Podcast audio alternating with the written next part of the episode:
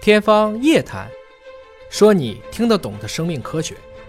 欢迎您关注今天的《天方夜谭》，我是向飞，为您请到的是华大基因的 CEO 尹烨老师。尹烨老师好。哎，向飞同学好。本节目在喜马拉雅独家播出。今天关注啊，科学杂志《Science》的一篇重磅文章，说最新发现了一个睡眠基因，揭示了睡眠啊其实是为了抵抗疾病、增强免疫力。睡眠抵抗疾病、增强免疫力这事儿，我觉得不用他说，我也知道。那我感冒发烧了，有时候呃懒得吃药哈、多喝水、多睡觉，反正就觉得也就身体自我 修复了。嗯，但人家是在基因层面上找到了实锤的证据啊。嗯对，就是像你刚才那个说法，就是中医为什么一直普及不 了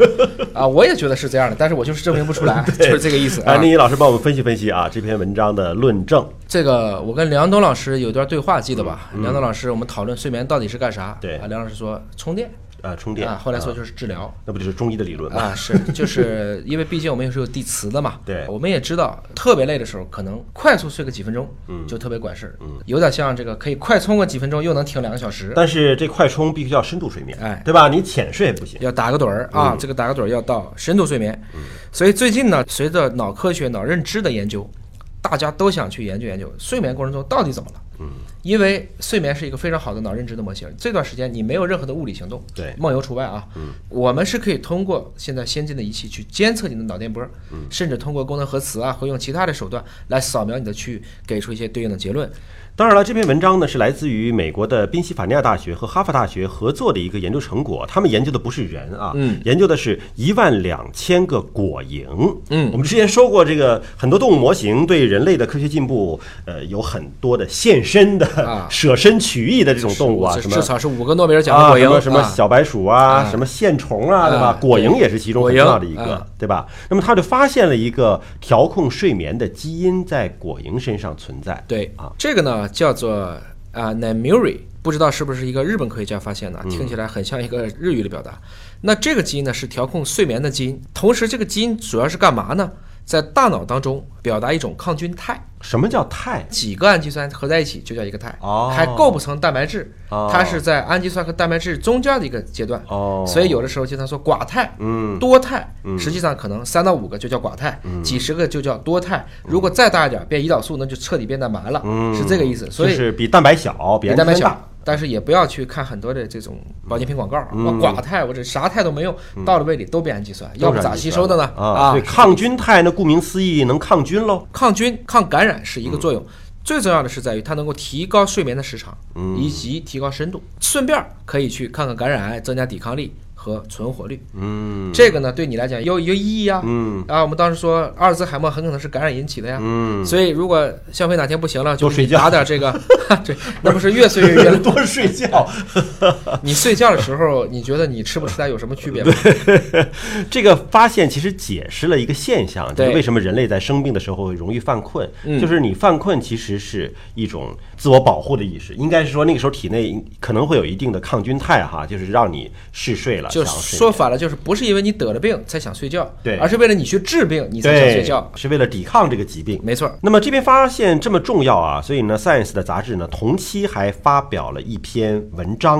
这个文章呢，叫做什么？Linking Immunity 免疫 and 呃、Sickness Induced Sleep。嗯，啊，这个文章这这啥意思？这是 简单的说吧，就是解释你刚才那个结论。嗯，比如说一感冒，嗯，大家都嗜睡，也觉得这个非常的累。嗯，实际上是在于我们这个过程中对睡眠需求的增加，并不来自于这个病本身导致你困了，而是因为我们自己的你刚才说的免疫，包括神经系统的这种，它想去释放一些对应的一些信号分子，嗯，从而使你去抗炎、抗感染，造成了你最后想睡。也就是说，疾病导致你想睡的原因，它不是简单的因果，它是一个诱因。真正是让你想困的是你的免疫加神经一起作用了，诱发了你想去睡觉，来增强我对疾病的抵抗力。因为只有睡觉的时候，才能产生更多的抵抗疾病的这些化学物质。每一个科学发现啊，只是人类科学发展史当中的一小步，但是背后付出的努力可能是难以想象的。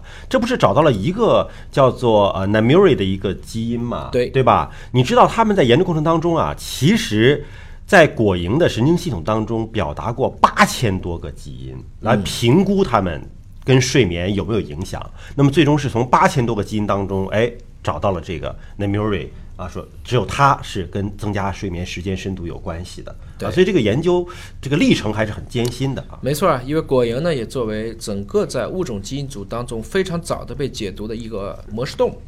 果蝇呢只有四条染色体，这个当时摩尔根的发现，这染色体都很大，所以是非常好的遗传学材料。